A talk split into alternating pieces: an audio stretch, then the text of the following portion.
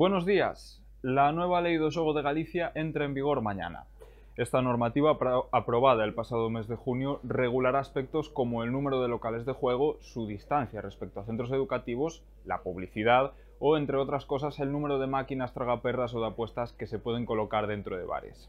En la provincia existen unos 1.140 locales donde se puede apostar. La práctica totalidad de ellos son locales de hostelería, según los datos de la Junta.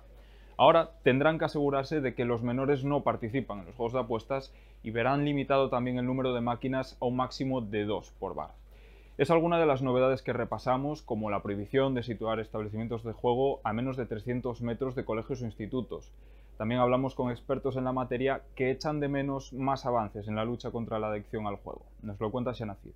Así es, los expertos en conductas adictivas ponen el foco en la importancia de reducir los casos de ludopatía entre la población, especialmente entre los más pequeños.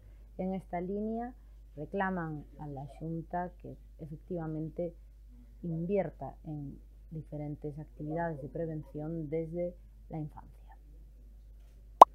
El presidente de la Junta, Alfonso Rueda, se reunió con el alcalde de la ciudad, Gonzalo Pérez Jacome.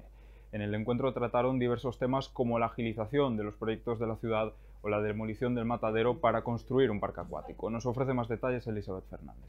El presidente de la Junta, Alfonso Rueda, se reunió ayer con el alcalde de Urense, Gonzalo Pérez Jácome, para abordar diversos proyectos en marcha en la ciudad.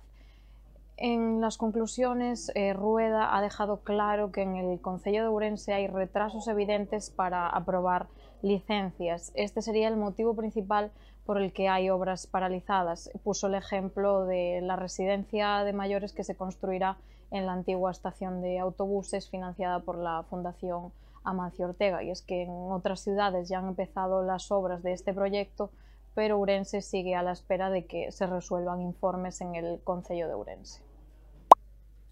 Más temas. En el periódico de hoy también nos aproximamos a la celebración de Termatalia en Salto y Paysandú, en Uruguay.